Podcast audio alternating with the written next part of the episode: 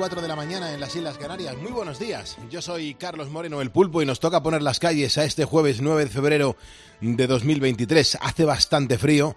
Seguimos consternados con lo que está pasando en Turquía, en Siria, con tanta gente que está todavía entre los escombros y, lógicamente, pues también a los ponedores nos afecta lo que nos está contando, contando Gonzalo Zavalla y lo que es noticia en prácticamente todo el mundo. Tenemos la inmensa fortuna de poder aislarnos de muchas noticias, de muchas cosas que suceden, para centrarnos que al margen de la realidad que estamos viviendo, pues también se mantiene otra que es una realidad paralela, que son cosas positivas y que desgraciadamente pues se cuentan muy poco, pero nos sirven para eh, aferrarnos al hilo de la esperanza y seguir demostrando permanentemente en este programa de radio que la vida mola un montón.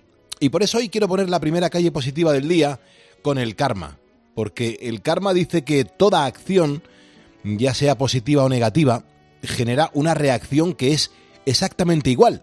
Y parece que esta ley budista pues se ha cumplido con Dion Gordon. Quédate con este nombre, Dion Gordon.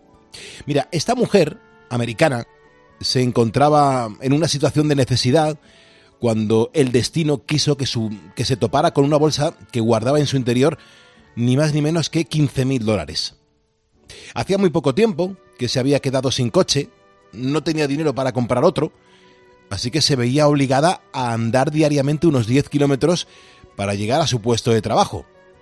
Bueno, pues lejos de pensar en quedarse con el dinero, por muy bien que le pudiera venir, teniendo en cuenta sus circunstancias, pues la mujer, esta mujer, Dion Gordon, fue honrada y llamó a la policía para informar sobre su hallazgo. La bolsa, además de dinero, contenía muchas tarjetas de felicitación, por lo que se veía que los 15.000 dólares pues eran regalos que les habían hecho a unos novios. Tras localizar a la pareja, esta pudo recuperar su dinero y le dio las gracias a Dion, que además volvió a sus quehaceres diarios. Y lo que no se esperaba esta buena mujer es que el policía que la atendió pues iba a contar lo que había pasado en su casa y la esposa de la gente, emocionada, decidió que la historia no podía acabar así. Iba a ayudar a esta mujer. Lo decidió y en redes sociales la pareja del policía puso en marcha una campaña para recaudar fondos y en pocos días ha conseguido juntar la friolera cifra de 66 mil dólares. Claro, con ese dinero, Diane pues va a poder comprar el coche que necesita para poder desplazarse y tapar pues algunas deudas que había acumulado. La moraleja de todo esto, pues mira, que es emocionante cuando ves que una comunidad funciona a la perfección la cadena de favores. Siempre debería ser así y te aseguro que entonces el mundo sería un poquito mejor. Cena con velas. Los Moreno, el pulpo. Poniendo las calles. Cope, estar informado. Estar informado, estar entretenido, estar escuchado, estar acogido. Aquí en la cadena Cope tenemos pues esa misión, la de acompañarte, la de llevarte a los brazos de Carlos Herrera cuando a las 6 menos 10 de la mañana le demos la del pulpo como cada día. Y hasta entonces pues un montón de historias, un montón de noticias, un montón de comentarios, un montón de interacción con la gente que está al otro lado de la radio. Quiero saludar a Bárbara. Bárbara la conocí ayer en la presentación del libro de, de Mar Gómez y a Bárbara la conocí y me dijo que era muy ponedora y ayer estuvo en, en la Casa del Libro. Un abrazo Bárbara y encantado de conocerte. Mira, este jueves vamos a hablar del cambio climático. Es uno de los grandes problemas de la humanidad en el presente y la situación se puede agravar si no ponemos remedio. Bueno, pues este jueves, ahora, vamos a contar con dos expertos en la materia que son un verdadero lujo. Por un lado, Mario Picazo, meteorólogo y profesor de temas relacionados con la climatología, que va a entrar desde Estados Unidos. Y por otro lado, pues tenemos a nuestra Mar Gómez, que nos va a acompañar en este estudio. Así que entre los dos nos van a dar eh, unos minutos, en unos minutos nos van a dar las claves para, bueno, eh, el calentamiento global, para conocerlo de, de, primera mano, qué es lo que está sucediendo en el planeta. Beatriz Calderón, buenos días. ¿Qué tal? Muy buenos días, Pulpo. Vaya fresquito que tenemos hoy, ¿eh? Hace un poco de rasca, fresqui así, pero vamos, es si que... vas abrigadito, no se lleva mal. Es que esto es un no parar. Imagínate la gente ahora mismo que está eh, trabajando en, en, las calles, limpiando. Eso es peor. uf, eso es alucinante, ¿eh? Sí, nosotros estamos aquí con la calefacción y y se medio lleva, ¿verdad, Sergio? Se medio lleva. sí, porque hay veces, hay lugares aquí, ¿eh? En Cope, ¿verdad? Que es Mordor. donde, donde Es Mordor. la verdad es que sí, sí, las tierras de Narnia se Hay quedan corrientes. cortas. O sea, aquí en la radio hay corrientes. Hay corrientes en los pasillos. Pero en otros lugares está muy bien, muy cómodo, muy a gustito. Bueno, hasta las 5 de la mañana, ¿qué ofrecemos a nuestros ponedores? Los jueves en Poniendo las Calles son jueves de cine. Nuestro crítico en COPE y en 13, Jerónimo José Martín, va a estar por aquí con nosotros pues para hablar de una de las grandes películas de un genio, de Woody Allen, La Rosa Púrpura del Cairo. Es una cinta cuya protagonista es la actriz Mia Farrow y en la que la ficción pues juega un papel esencial para que nos podamos evadir de la realidad. Seguro que nos cuenta anécdotas sobre el rodaje que nos dejan impresionados. Pues sí, además la capacidad que tiene Jero para narrar y describir mm, películas desde otro punto de vista hacen que las, las mm, películas desde entonces pues tengan pues otro punto de vista y cuando las vemos decimos, anda, pues no me había dado cuenta de este detalle que me contó Jero un día en Poniendo las Calles. Siempre es muy interesante. Hay un montón de ponedores que, como decíamos al principio, están trabajando ahí fuera, otros que dentro de nada salen a la calle y necesitan saber el tiempo que tienen para, para esta jornada. Sergio, muy buenos días. ¿Cómo viene, ¿Cómo viene la jornada? ¿Cómo viene este jueves? Pues muy buenos días, Pulpo. Este jueves vamos a amanecer con heladas en el interior y el norte de la península, por lo que mucho cuidado para que las personas que ahora mismo estén en la carretera. En la zona del tercio peninsular se esperan lluvias durante toda la mañana, pero bueno, va, eh, el día va a ir mejorando conforme vaya llegando la tarde. Eh, mientras que la zona de Extremadura y el noroeste eh, va a tener un día bastante soleado, bastante primaveral. Eh, la borrasca Isaac se está alejando ya, se va a alejar por Baleares y allí van a tener hoy pues varias horas de agua que irán desde el este al oeste del archipiélago. Las temperaturas máximas las vamos a tener hoy en Huelva, Córdoba y Cádiz, con 20 grados aproximadamente, mientras que las mínimas las tenemos ahora mismo, ahora mismo las encontramos en León, Huesca y Valencia con 3 grados bajo cero. Es decir, Pulpo, tú que decías antes que hacía frío, están subiendo un poquito las temperaturas, pero aún sigue siendo necesario un buen abrigo porque las noches son muy, muy frías. Desde luego que sí, mucha precaución en la carretera. Hay un montón de ponedores que en su momento nos llamaron a este estudio, marcaron el teléfono directo, el gratuito 950-6006 y nos encanta recordarles porque estos ponedores son ponedores diplomados. Hola, buenos días, Pulpo, ¿qué tal? ¿Cómo estás? Muy bien, ¿tú por dónde andas ahora? ¿Qué te dedicas? Pues mira, eh, yo me dedico a, a la rosca y al transporte y ahora vengo de, de baile en dirección Coslada, Madrid. Buenos días. Eh, buenos, buenos días. Eh, José Vicente, ¿verdad? Sí, sí. ¿Cómo servirle, pulpo. ¿Cómo estás? Muy bien. Estás despertísimo ahora, ¿no? Sí, sí, claro. Escuchándote tu buen programa que estás haciendo día a día. Bien. Buenos días, Floren. Buenos días, pulpo. ¿Cómo estás, hermano? ¿Por dónde andas? Pues mira, voy dirección a Vigo con mi camión. Ajá. Bueno, mi camión no, el del jefe. Yo soy el que lo lleva. ¿Vas muy cargado? Pues no, la verdad es que llevo pocos kilitos. Llevo puertas de seguridad, puertas de corta incendios, digamos. Que se fabrican en Murcia. Pues sí, las cargué en el Albujón. El Ah, Albujón. Albujón, sí, correcto. ¿Te has cu- Buenos días, Paco. Buenos días, pulpo. Buenos días. ¿Por a dónde, todos. por dónde vas Hola. ahora mismo? Ahora mismo, ¿por dónde vas? Hola, mira, Hola. voy por aquí por Tobarra. Llevo fruta y refrigerados, yogures, de todo a 4 Bueno. grados. Es impresionante. Yo cuando entro a cargar allí, yo me quedo flipado. Sí. Fíjate que te has quedado flipado, que te has quedado sin teléfono. Poniendo las calles. 950-6006, llámanos, entra en directo y cuéntanos cómo estás poniéndole las calles a este jueves. ¿Por qué no estás durmiendo? ¿A qué te dedicas? Queremos conocerte y queremos diplomarte con tu nombre en grande, el logotipo de COPE, nuestra bandera de España y sobre todo el reconocimiento que este programa de radio te hace por las horas en las que te mueves. Gracias por estar escuchándonos. Recuerda que si me estás escuchando es porque eres un ponedor y que juntos vamos a por el jueves. Son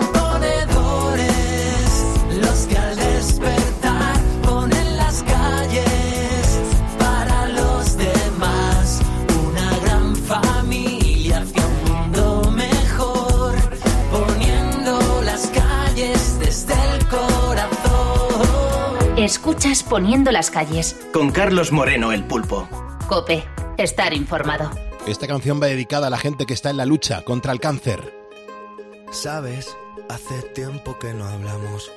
Tengo tanto que contarte. Ha pasado algo importante. Puse el contador a cero. Sabes, fue como una ola gigante, arrasó con todo y me dejó desnuda frente al mar. Pero sabes, sé bien que es vivir. No hay tiempo para odiar a nadie, ahora sé reír. Quizá tenía que pasar, No es justo, pero solo así se aprende a valorar. Y si me levanto y miro al cielo, doy las gracias y mi tiempo lo dedico a quien yo quiero. Lo que no me aporte lejos, si alguien detiene mis pies, Aprenderé a volar. Y si miro todo como un niño, los colores son intensos.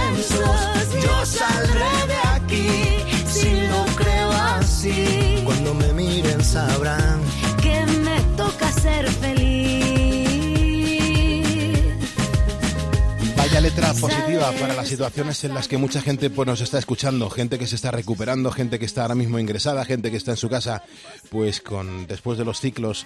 Es que es, es complicado y aquí lo sabemos, ¿verdad? Bea? La gente que ahora mismo está con cáncer y que nos escucha y que nos escribe y que, y que oye, pues le servimos para, para acompañar a la gente que, que está sufriendo y, y muchas veces la música nos, nos viene muy bien. Escuchar estas letras positivas que no nos desaniman, al contrario, nos dan mucha alegría y nos animan a seguir luchando porque si caemos en el desánimo, pues oye, pues las batallas se perderían y no queremos perder ninguna batalla, ¿verdad? Sí, muchas personas que además nos han conocido afrontando la enfermedad y que una vez que se han curado, que les han dado el alta, dicen, pues ya, ya ahora ya sigo escuchando el programa. ya, ya no tengo por qué estar despierta a las 4 de la mañana o despierto, pero estoy porque me gusta escucharos. Mm, Hay un, hay un mensaje que, que entró ayer de, mira, de Tomás Aquino Solozábal, que me dice, Pulpo, sois la, la vitamina de la felicidad y de, y- y de ganas de vivir cada día, gracias. O sea, me parece eh, alucinante que, que la gente nos sienta así. Nosotros estamos aquí en el estudio, eh, preparamos un montón de contenido para sacar los pájaros de la cabeza a muchas personas que están precisamente con preocupaciones. Y oye, y cuando, cuando leemos cosas así, nos animan porque creemos que somos válidos, que la, la radio es válida, que lo que preparamos es válido para la gente que está sufriendo. Y, y a mí me alegra mucho conocer las cosas que, que sienten nuestros ponedores por este programa de radio. Y yo por eso a Tomás Aquino Solozábal Carrol le doy las gracias por este mensaje tan, tan bonito. Mira, hoy en facebook.com barra poniendo las calles eh, vamos a hablar de, de pedir perdón, de rectificar si es o no, o, o no es de sabios. ¿Qué aprendes cuando reconoces que te has equivocado? ¿Tú sueles, por ejemplo, pedir perdón mirando a la cara? te, te estamos leyendo la cantidad de mensajes que nos has dejado en facebook.com barra poniendo las calles, porque lo que una vez más aprende uno de la audiencia vea es que la audiencia es generosa y oye, no le templan gaitas a la, a la gente por decir que, que se ha equivocado en algo. ¿eh? es poco orgullosa y, y son muy sabios, porque Chari de Sevilla, por ejemplo, dice, yo suelo reconocer mis errores y me suelo disculpar. Además, voy de cara. Chari, que es una ponedora eh, que tiene más de, de 90 años. Me encanta, porque nos escribe siempre y está súper activa en Facebook. Eh, Ángel Blasco, por supuesto, Pulpo, rectificar es de sabios y el que tiene boca además se equivoca. De los errores uno lo que hace es aprender a no volver a cometerlos. Manuel Alaez también dice que hay que rectificar mirando a la cara. Eso es un síntoma de madurez y de un arrepentimiento real. O Aurora García, que reconoce que ya no es orgullosa, que no tiene ningún problema en pedir perdón cuando sabe que ha hecho las cosas mal. Daniel Orcero también dice, a mí nunca me ha importado, Pulpo, reconocer mis errores. Es más, he llegado a pedir perdón yo sabiendo que no soy el culpable y todo por evitar estar más tiempo enfadado con esa persona. Me cuesta estar cabreado con alguien. En la cadena Cope seguimos poniendo las calles. Recuerda que somos el primer despertador de la radio, que no hay nadie como nosotros con mucha positividad poniéndole las calles a esta jornada tan especial en el día de hoy. Más que nada porque, atención a lo que viene ahora en este primer despertador de la radio. Mm, hemos pasado una pandemia mundial que es verdad que nos ha puesto en alerta en temas relacionados con la salud y la transmisión de agentes patógenos. La COVID nos ha tocado a todos de alguna forma y durante mucho tiempo pues ha cambiado nuestra forma de ver la vida. Ahora que ya parece que nos hemos recuperado casi al completo, deberíamos no perder de vista otros problemas que pueden hacer que nuestro mundo tal y como lo conocemos pues cambie para siempre con todo lo que eso significa. Así que ponedor, presta bastante atención porque son muchas las voces que, eh, de expertos que además están clamando contra otra pandemia más silenciosa, pero con efectos devastadores, absolutamente devastadores. Es el cambio climático. El cambio climático que para tratar este tema que hoy nos acompañan en este estudio, pues eh, hay que dar muchas gracias. Primero a Mario Picazo, meteorólogo, profesor de meteorología y de cambio climático y además viajero, muy viajero.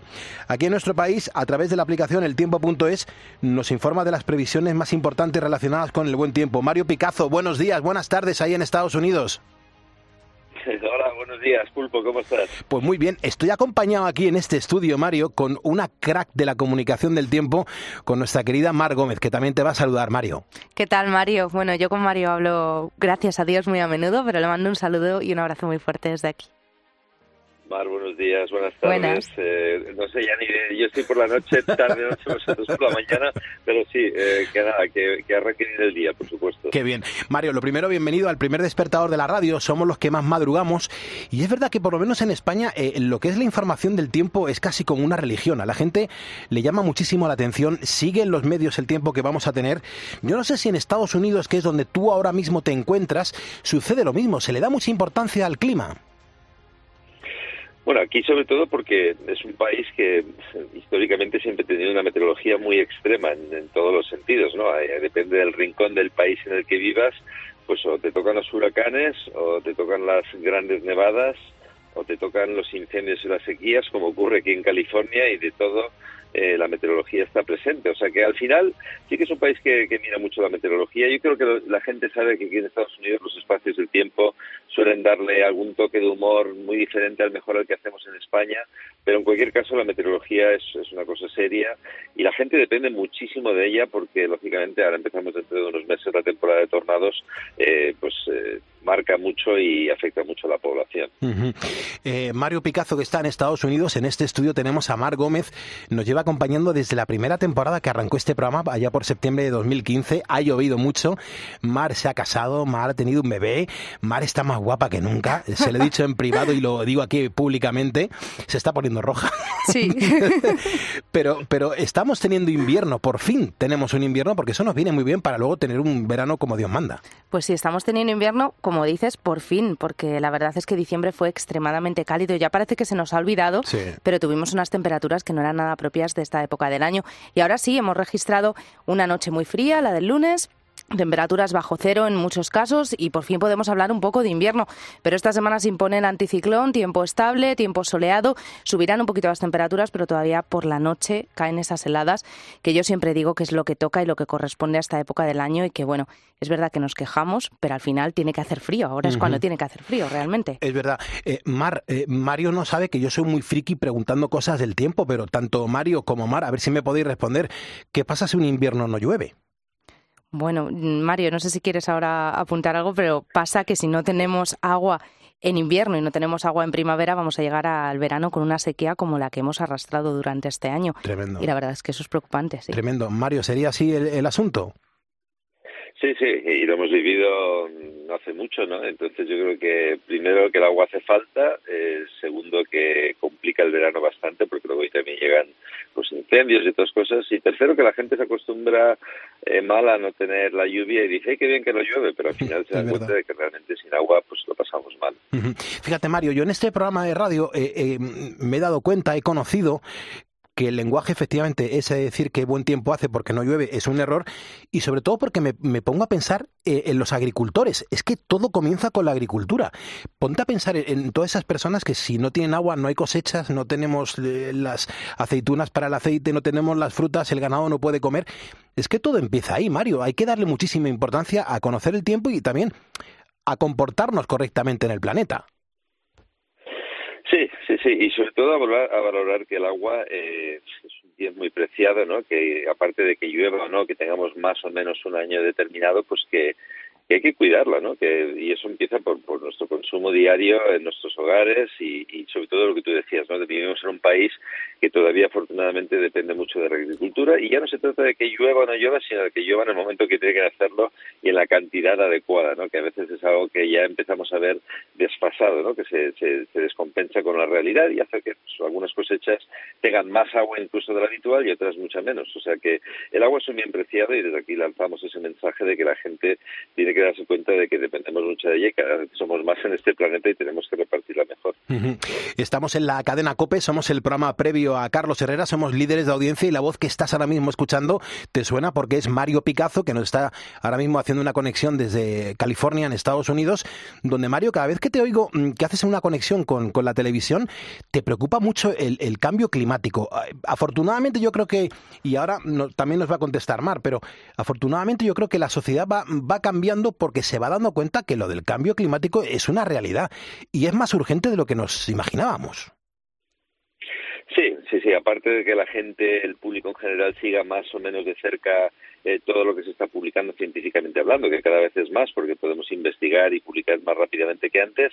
Eh, también creo que la gente es consciente porque lo está viviendo en, su propia piel, ¿no? Es decir, el, el hecho de que, por ejemplo, tengamos unas olas de calor tan intensas y tan continuas en verano, yo creo que marca a la gente el hecho de que no tengamos, como decíamos hace un momento, agua en algunos momentos, el hecho de que tengamos pues una gran nevada histórica como Filomena, que bueno, pues que, que, que no va a ser una cosa habitual cada año, ¿no? Pero que todos esos fenómenos, incluso yo suelo decir, cuando el agua empieza entrar por debajo de tu puerta, empiezas a preocuparte, empiezan a marcar a mucha gente y a darse cuenta de que algo está pasando, que las cosas no son como antes y que lógicamente no quieren que empeoren más. O sea que la gente sí que se preocupa, está claro. Esto es la opinión de, Mario Picazo, pero Mar Gómez, nuestra Mar Gómez del tiempo.es, ¿tú qué opinas con respecto a esto que estamos hablando? Bueno, pues muy alineada con Mario, ¿no? Esto lo llevamos sabiendo desde hace mucho tiempo, pero desafortunadamente hasta que no nos pasan los efectos, no nos damos cuenta de que realmente el cambio climático está aquí y lo estamos sintiendo en España. Fijaos en esas olas de calor que hemos tenido este verano.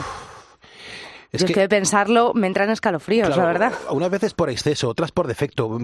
la pena es que no tenemos una, una graduación media a nivel global para que la naturaleza pues siga su curso de manera normal. Yo creo que cada vez va a ser más difícil. ¿eh? Y luego que se nos olvida, Pulpo, porque yo creo que no tenemos mucha memoria y se nos olvida lo que pasa en verano, se nos olvida lo que pasa el año pasado y al final el planeta va sumando, va sumando esos efectos y ya los estamos sintiendo y lo peor es que van a ser más graves en un futuro si no hacemos nada. Ya.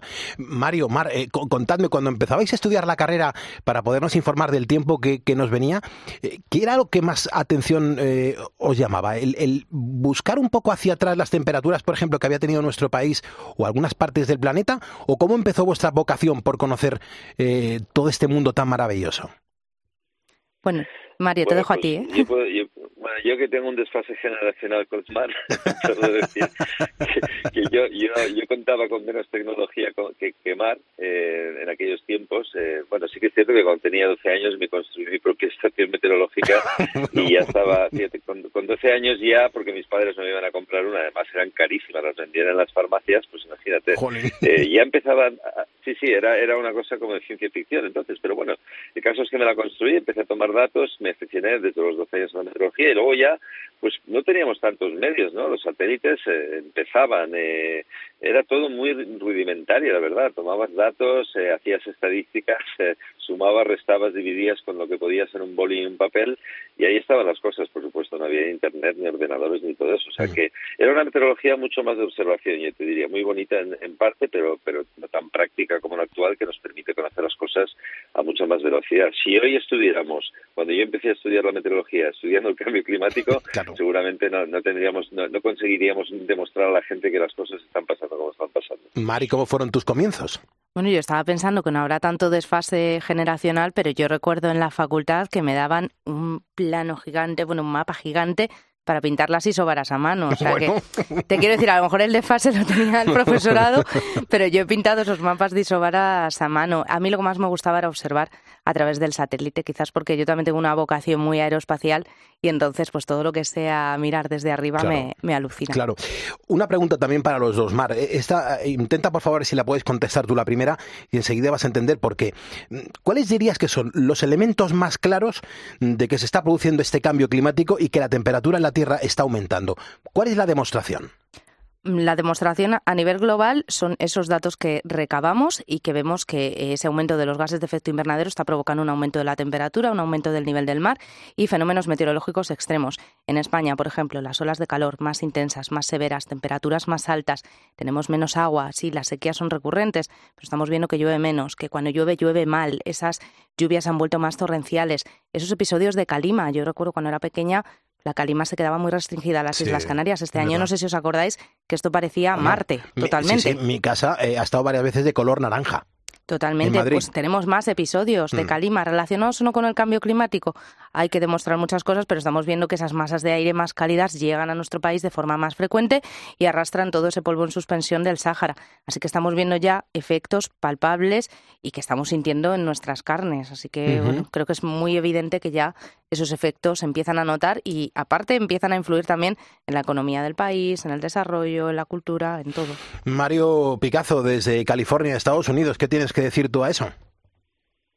Bueno, pues añadiendo a lo que ha dicho Mari, para demostrar que el cambio climático es preocupante, te diré que para el que viaja por el mundo y ve lugares, también lo experimenta, ¿no? El hecho de que yo estaré en California, pues quizás es una de las zonas más vulnerables, junto con España, por ejemplo, ¿no? El clima mediterráneo en general, que está sufriendo ese impacto también por la sequía prolongada que hemos vivido aquí, bueno, pues por, y por los vaivenes, porque eh, precisamente el cambio climático va de eso. La gente a veces piensa, pues, el hecho de que lleva mucho, eh, anula la sequía de los últimos ocho años, y no es verdad ha llovido mucho y ha llovido torrencialmente, se ha inundado todo, pero luego hemos tenido pues en los últimos años una sequía devastadora con unos incendios increíbles y eso es una señal clara e inequívoca de que el clima ya no es como era, ¿no? Puede haber ciclos, ya sabemos que la, climatología es natural también, pero eso lo demuestra y cuando viajas por el mundo, ¿no? Yo que he viajado a zonas donde habitualmente hay más hielo eh, en algunas épocas del año, pues ese hielo ya no existe. Yo me a la gente que quiera ver el hielo, los glaciares, que lo haga ya, porque dentro de 10 años van a escasear.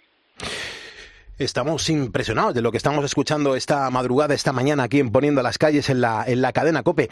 Mar, tú estuviste en la Conferencia Internacional del Cambio Climático Change the Change, la conferencia de las Naciones Unidas en la COP25 y también para la protección del Ártico. Mar, ¿tú crees que estamos lo suficientemente concienciados para darnos cuenta que somos parte del problema? Yo creo que ya empezamos a estar concienciados por fin, porque este problema lo llevamos arrastrando desde hace muchos años. Ya se sabía, yo recuerdo que era pequeñita y tenía un libro que se llamaba Las 50 cosas que pueden hacer los niños para salvar el mundo y ya venía ahí explicado, ¿no? el calentamiento global. Entonces empezamos a ser más conscientes por eso, porque empezamos a sentir los efectos. Somos un poco egoístas y hasta que no lo tenemos aquí no nos hemos dado cuenta. Pero creo que todavía no ponemos en práctica muchas de las cosas que deberíamos poner en nuestro día a día y también a nivel pues presión para que se puedan hacer ciertos cambios pues desde las esferas más altas, lógicamente, los países más importantes. Claro. Mario, tú porque tienes mucho pelo lo tienes muy rizado, pero yo ahora ya estoy calvo, pero en su momento yo, tenía el pelo de punta y me ponía laca y coincidió con que nos empezaban a informar de los agujeros de, de, la capa de ozono. Entonces mi padre me decía, cada vez que te pones la laca estás haciendo que los agujeros negros se hagan más grandes. ¿Esos agujeros negros de los 80 son ahora eh, parte del problema del cambio climático. ¿Puede empezar por ahí todo esto o no tiene nada que ver?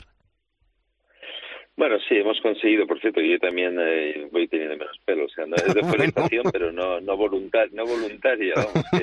pero en cualquier caso, eh, sí que es cierto que, el, eh, que si hay algo que tenemos que utilizar como ejemplo para que vea la gente que realmente los humanos somos capaces de resolver problemas medioambientales es el del agujero de la capa de ozono. ¿no? En el 87 eh, firmamos un protocolo muy importante que fue el de Montreal que prohibió las pues, ciertas sustancias, como te has dicho, las vacas de pelo, además, el todo lo que son los clorofluorocarbonos que destruyen el ozono y gracias a eso hemos recuperado el ozono y lo vamos recuperando para que dentro de dos tres décadas realmente ese agujero de la capa de ozono que se forma naturalmente cada año pero que no sea tan grande y cause problemas. ¿Ha influido eso en el cambio climático? Por supuesto que sí, porque de alguna forma la estratosfera está conectada con la troposfera en la que vivimos nosotros y si hay cambios en esa estratosfera, pues hay cambios también a nivel de superficie terrestre. O sea que al final sí, yo creo que es una solución que debía enseñarnos que haciendo algo, actuando, podemos conseguir revertir algunos fenómenos. Ya sé que el del ozono es, es menos complejo quizá que el de los eh, combustibles fósiles, pero bueno, yo creo que podemos hacer algo para que eso cambie rápidamente, que es lo que hace falta. Mario, yo me imagino que todo esto lo hablas con tus alumnos en la universidad. ¿Ellos son, son conscientes de la situación en la que está el planeta? Muy conscientes. ¿no? La clase que estoy impartiendo ahora mismo, que es cambio climático en, en UCLA, es, es una clase que tiene, pues sobre todo una connotación científica, pero también una política, porque hay gente que estudia ciencias políticas y les interesa todo lo que es la parte de, de política, ¿no? Pero en cualquier caso son muy conscientes y además eh, muy involucrados en la clase. Eh, tengo 220 estudiantes, pero muchos de ellos día a día en clase se involucran, preguntan. Se nota que tienen pues algo que les preocupa y que tienen eh, ganas de solucionar problemas. O sea que sí, sí, los estudiantes que son las nuevas generaciones, que son los que van a heredar todo esto que les hemos dejado algunos, eh, son los que realmente tienen que empezar a buscar soluciones palpables y por supuesto que están muy implicados. Y Mar Gómez, ¿qué tiene que decir eh, ante esta situación? El que los chavales, que los estudiantes estén involucrados y que se preocupen por el cambio climático, porque me imagino que a ti, Mar, todo esto te, te emociona, te hace sufrir cuando ves que muchas cosas están pasando en cualquier parte del mundo, sufres también por cómo está sufriendo el planeta. Yo creo que, joder, yo, yo cuando estaba en Cadena 100 me acuerdo que eh, le comentaba Javier Llano, a mi director, le decía, el planeta ha hecho un montón de cosas por nosotros. ¿Por qué no empezamos a hacer organizadamente cosas por el planeta? El planeta está enfermo, le tenemos que cuidar. ¿Qué sientes cuando ves que la gente se moviliza a la vez que mm, la Tierra, nuestro planeta, está sufriendo? A ver, por un lado veo que hay esperanza, ¿no? Y que al final se está viendo que las siguientes generaciones tienen esa movilización y esas ganas de pelear y de cambiar las cosas pero por otro lado, pues también tengo preocupación, ¿no? Lógicamente tenía una niña hace muy poquito y piensas qué futuro le va a quedar si no cambian las cosas, ¿no? Eh, pero yo soy optimista, creo que, se está luchando, que se está intentando eh, mejorar las cosas y bueno, aunque solo sea por egoísmo del ser humano que nos vemos con el agua al cuello, creo que poco a poco intentaremos cambiar las cosas, aunque he de decir que también vamos un poquito tarde, vamos cortos de tiempo. Claro. Eh, Mar, además, este año en España hemos tenido uno de los veranos, mm, se podría decir que más calurosos que se recuerdan además de dar las previsiones cada día, Mar Gómez, tú lo que haces es que llevas un montón de información, lleváis unas estadísticas de, de todo lo que ocurre durante el año, por ejemplo, de todo lo que ha pasado en el 22, ¿eso lo dejas ahí archivado? Pues sí, hemos, de hecho, este año en el tiempo.es hemos hecho una recopilación y lo hemos titulado como 2022 el año de extremos, porque es que hemos tenido de todo y además, hasta que no miramos para atrás, no nos damos cuenta de todo lo que ha pasado. ¡Qué bueno! Bueno, te digo algunas cosas que seguro que se nos han olvidado. bueno, Dos ciclones tropicales próximos a España. Tuvimos ocho borrascas con nombre de alto impacto, o sea, esas son las de las que se notan, ¿no? No de una borrasquita que pasa y nos deja un poco de lluvia. Tuvimos 45 eh, grados, por ejemplo, que se midieron en Morón de la Frontera en julio. Tuvimos olas de calor muy tempranas en mayo. Empezamos ya en mayo con el calor y llegamos casi hasta septiembre. Tuvimos la borrasca Celia, que fue la que nos dio lugar a esa calima de la que hablábamos antes. Eh, tuvimos récords de calor absoluto, con olas de calor larguísimas. En octubre estuvimos a 25 grados, que son unas temperaturas de mínima muy, muy elevadas. Y hemos tenido también una tormenta tropical en Canarias que nos ha dejado todo el agua que cae en un año en Canarias en pocos días. Es que es tremendo, o sea, son los extremos, ¿eh, Mario? Es que yo no sé si en Estados Unidos también eh, sois frikis hasta el punto de, si veis un, termómetro que está marcando en la vía pública 53 eh, grados bajo cero, como fue mi caso en Jerez, que yo me hice una foto, ¿esas cosas las conserváis como frikis y como estudiosos de las temperaturas en cualquier parte del mundo? ¿O, o dices, pulpo, eso son cosas tuyas? Yo creo que todo lo que tenga que ver con meteorología y esos datos extremos para nosotros, a pesar de que la gente lo sufre mucho, nosotros mm, estamos ahí como eh, emocionados, ¿no? Lógicamente, como meteorólogo, eh, somos somos hombres y mujeres de borrascas, de temporales, de tornados, de huracanes, eh, y, son de impacto y, nos da mucha pena las consecuencias, pero lógicamente es nuestro punto álgido de la información y pues igual que ha contado Mar que, que en España, que no imaginaba yo en mi vida que cuando era pequeño y estudiaba meteorología iba a estar viendo un país como España tan inmerso en fenómenos extremos, pues hemos llegado al punto ya de, casi casi igualarnos con algunas situaciones de, Estados Unidos, que es un país que por geografía hmm. tiene situaciones muy extremas, porque aquí pues se juntan masas de aire muy frías como muy cálidas y húmedas y pasa lo que pasa, Pero sí, sí, somos de recopilar esos datos de esos termómetros eh, cuando llegan momentos extremos, porque bueno, al final somos frikis de la meteorología. Qué bien. ¿Y tú, Marta, has hecho fotos ahí con temperaturas extremas? Estás poniendo cara de que sí, ¿no? Es que, es que se me estaba acordando de lo que hice yo cuando llegó Filomena. Acuerdo de mi marido que me miraba con una cara como diciendo, esta mujer no está bien en la cabeza. Yo me salí a hacer experimentos fuera, entre ellos un pantalón mío que lo mojé y lo dejé ahí a ver cuánto tiempo tardaba en congelarse. Me saqué un plato de pasta a ver si se congelaba en el momento. En el aire, ¿no? Tengo fotos, tengo pruebas de todo lo que hice en ese momento. Qué bueno. Bueno, eh, cada uno tiene, bueno, lleva su profesión lo mejor que puede. Claro, si yo te digo la colección de cables y micrófonos que tengo en casa. No, claro, cada uno con sus cosas, oye. Te podrías alarmar. De todas eh, Mario, tú que estás ahora, mismo, en Estados Unidos, ¿cuándo se va a empezar a, construir las casas eh, con ladrillo y cemento y hormigón como en España? Porque allí, en cuanto sopla un poco el aire, la gente se queda sin vivienda. Sí, es una pregunta que me hace mucha gente, ¿no? ¿Por qué construyen tanto con madera? Bueno, pues por una parte por la razón económica de que quizá la madera sea más barata para ellos, también se construye en muy poco tiempo y igual que os he dicho, se reconstruye en muy poco tiempo. Es decir, cuando pasa un tornado, yo que estoy en Oklahoma y por ahí, por el corazón de Estados Unidos persiguiendo tornados, he preguntado a la gente, oye, ¿por qué tenéis las casas de madera si aquí pasa un tornado y, y bueno, pues da igual, cuando pasa un tornado, sea de madera o de ladrillo, acaba, acaba tumbada y destrozada, ¿no? Pero sí que es cierto que la madera te permite reconstruir más rápidamente, en menos tiempo y en muchas zonas es lo que hace falta, ¿no? Que, que la gente que pierde sus viviendas, pero bueno, lo ves con Florida y Cuba, por ejemplo, es un buen ejemplo de cuando pasa un huracán entre los dos eh, países, Estados Unidos y Cuba, eh, Cuba sufre menos daños en sí porque tiene construcción de hormigón y ladrillo y Florida pues acaba arrasada, ¿no? Pero aún así es una buena pregunta. Yo creo que algún día acabarán haciendo casas mucho más sólidas para no tener que reconstruir tanto. Qué bien. ¿Y tú, Mar? ¿Por qué opinas que, que ahí tienen que ya empezar a construir de manera mm, como lo hacemos en España? A ver, yo mm, conocía un poquito lo que ha dicho Mario, que es verdad que lo reconstruyen más rápido. A mí también me parece más peligroso ¿no? que se te caiga un ladrillo o una tabla de madera si la casa eh, vuela. Pero bueno, si hay una razón económica detrás, pues ahí tienes la respuesta. Si no, a lo mejor pues serían unos bloques de hormigón que, que no cayeran ¿no? con esas rachas fuertes de viento. Perfecto, perfecto.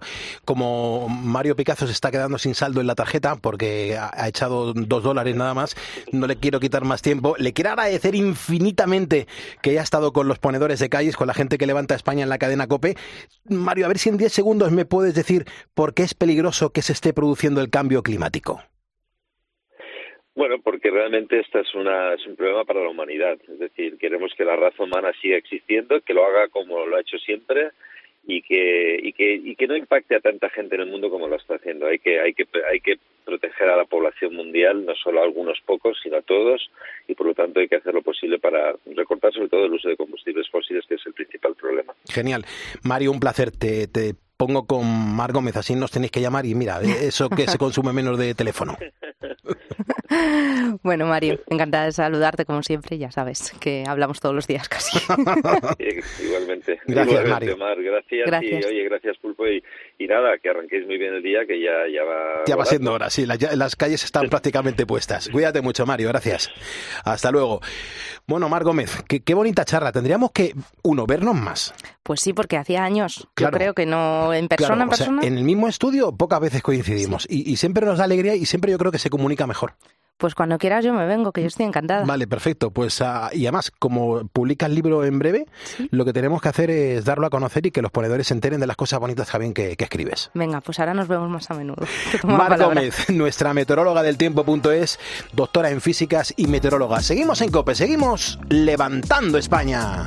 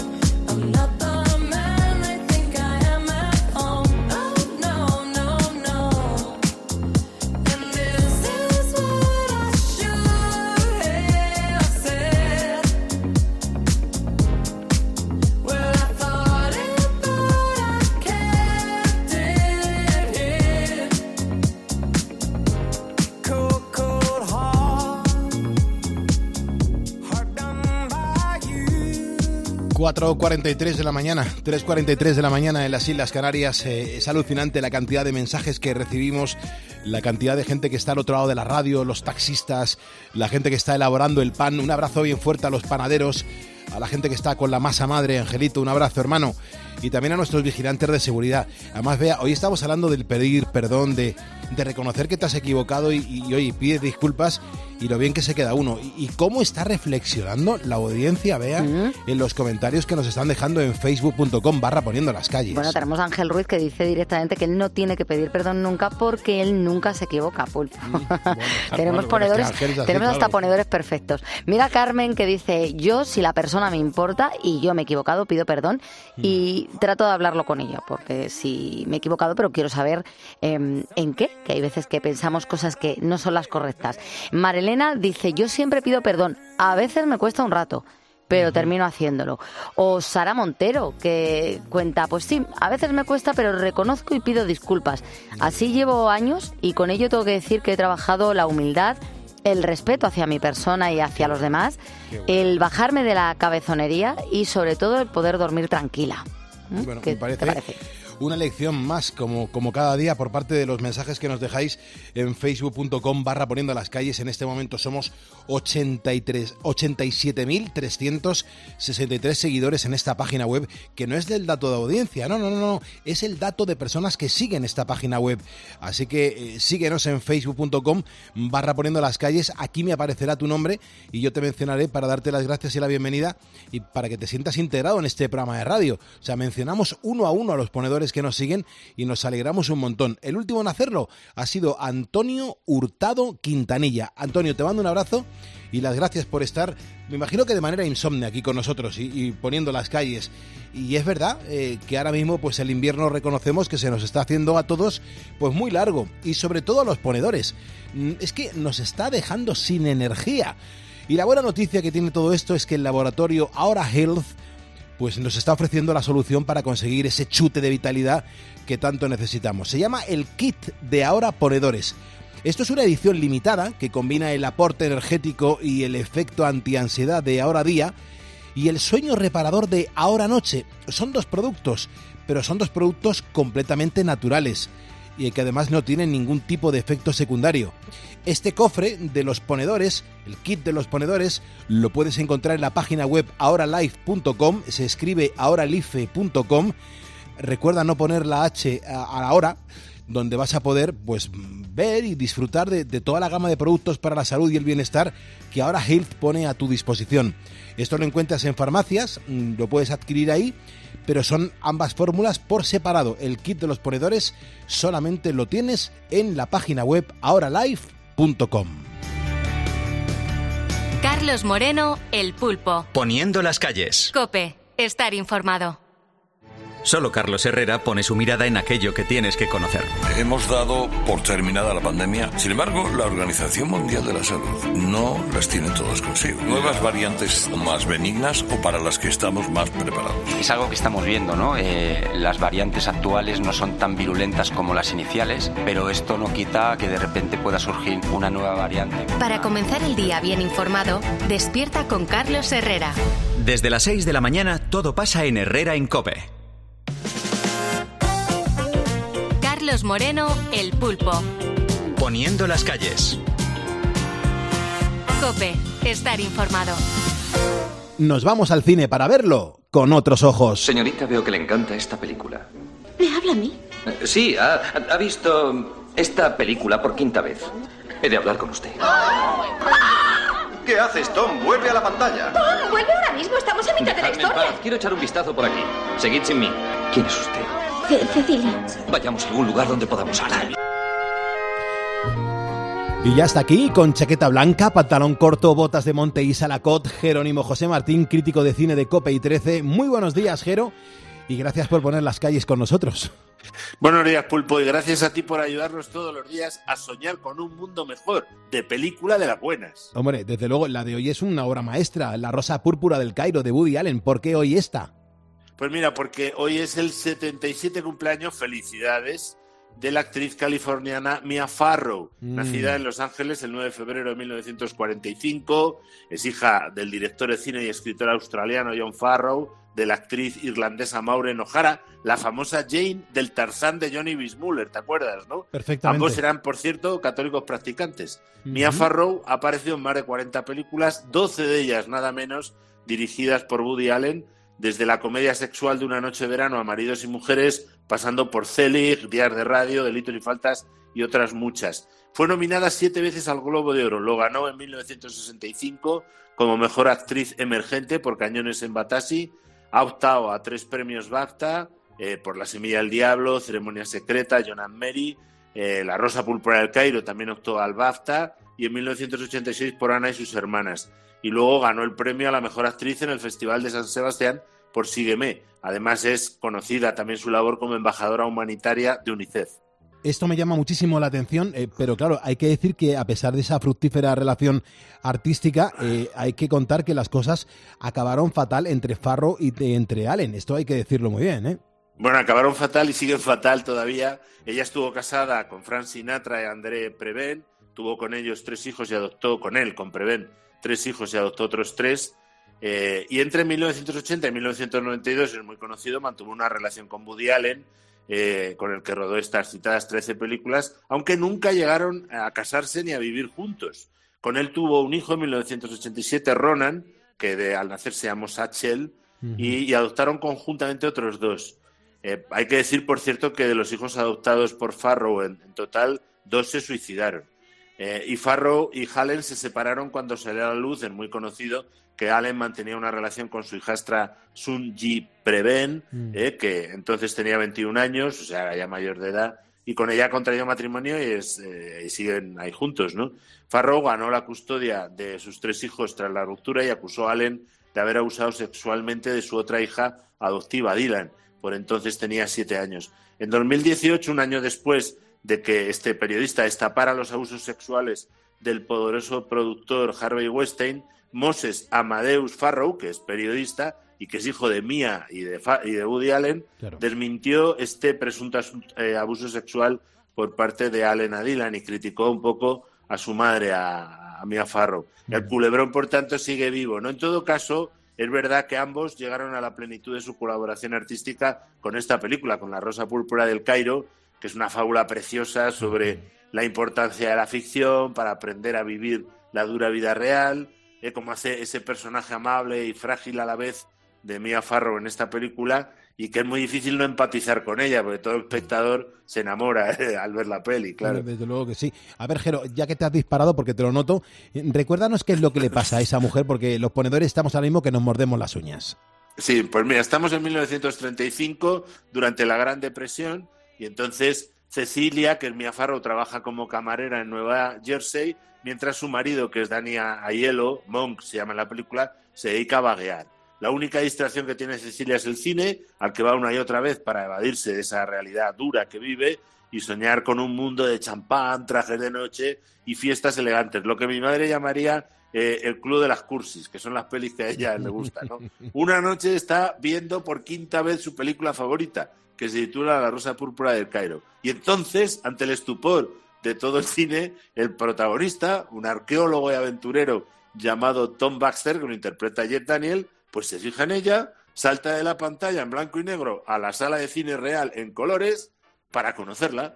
Y entonces ya se da una serie de idas y venidas de ambos entre la realidad y la ficción, que claro, lógicamente generan todo tipo de enredos, sobre todo cuando aparece en escena Gil Shepard, que lo interpreta también, lógicamente, Jeff Daniels, porque es el actor real que interpreta a Tom. Por lo cual, un trío de estos eh, liadísimo. Y en su momento, esta película, ¿qué tal acogida tuvo, la, Rosa Púrpura del Cairo? Bueno, como es habitual en todas las películas de Woody Allen, fue acogida con bastante entusiasmo por la crítica y con frialdad por el gran público. Mm. De hecho, costó hacerla 15 millones de dólares y en Estados Unidos y Canadá solo recaudó 10 y medio. Fue mínimamente rentable, como siempre, gracias al mercado internacional, sobre todo el europeo. Eso sí, las asociaciones de críticos le dieron varios premios, por ejemplo, el Fipresti en Cannes, eh, ganó el Globo de Oro al Mejor Guión, de un total de cuatro nominaciones, eh, los premios BAFTA a Mejor Película y Guión Original. Fíjate que es sorprendente que gane el premio BAFTA a Mejor Película y ni siquiera eh, fuese nominada al Oscar, solo fue nominada al mejor guion original, ¿no? Y en Francia le dieron el, César a la mejor película extranjera. Siempre ha sido más valorado aquí en Europa que en Estados Unidos.